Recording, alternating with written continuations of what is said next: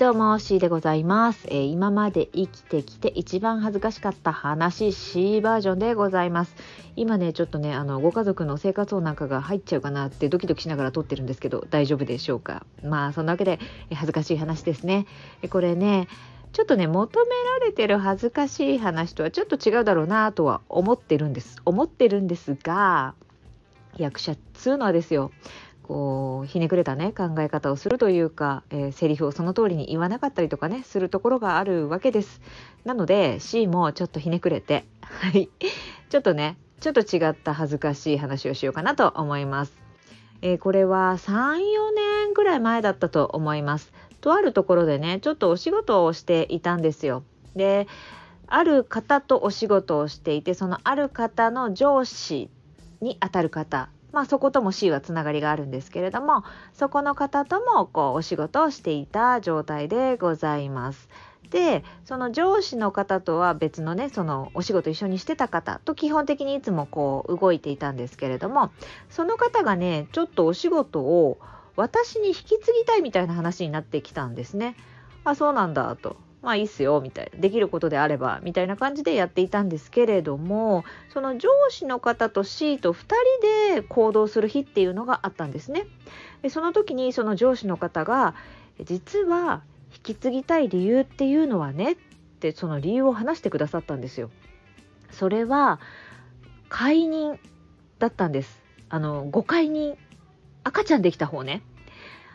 で赤ちゃんができたからちょっともうそのままね仕事を続けることができないから誰かにこう振ってかなきゃいけないと、まあ、それで C にお願いできないかっていう話になったっていうことを言われたんですよ。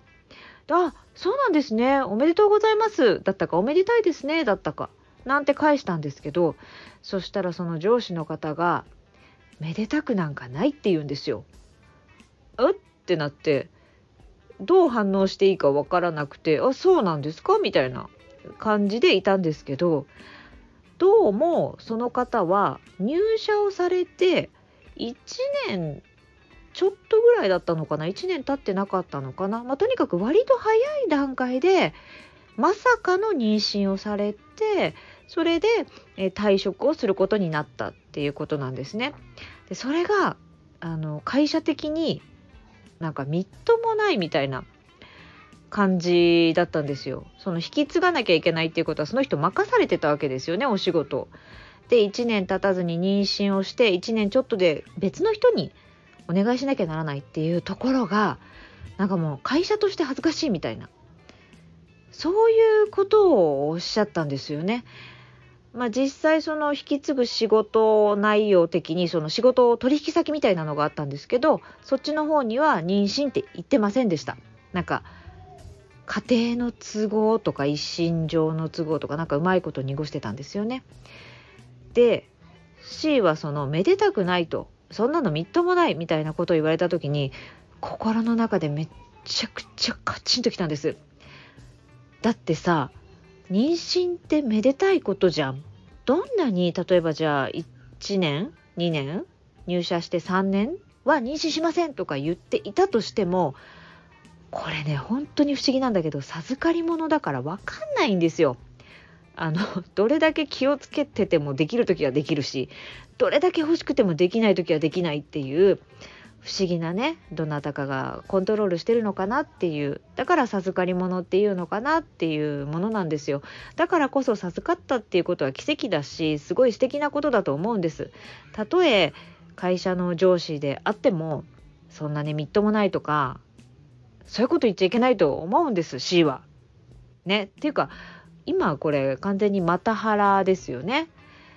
まあ当時も多分マタハラって全然言えたと思う。であハラスメントだって思ったんです思ったんですけどこの時ね本当にうまく返せなかった。その人に対してふざけんなっていう気持ちはあったのになんかスルーしちゃったんですよ。あーみたいななんか同意はしなかった。そうですよね。とかは言わなかった。っていうか言えなかった。けどスルーしたんですよ。これ本当にもうねあの C はなんて恥ずかしい人間なんだと。めちゃめちゃもうその返しをした時からずっと後悔。なんか自分の小ささ恥ずかしさいっぱいそういう気持ちいっぱいになりました。こういう時に上手に返せる人って本当に憧れる。というかそういう返しを身につけたい。もうこんな恥ずかしい人間でいたくないと、えー、思ったことがありました。ね。ちょっと違う恥ずかしいでしょ？いでも本当にあの時はねなんで自分は恥ずかしいんだって思いました。ちゃんとねこういう時にいやめでたいことじゃないですかってせめて言えればよかったなって思っております。はい。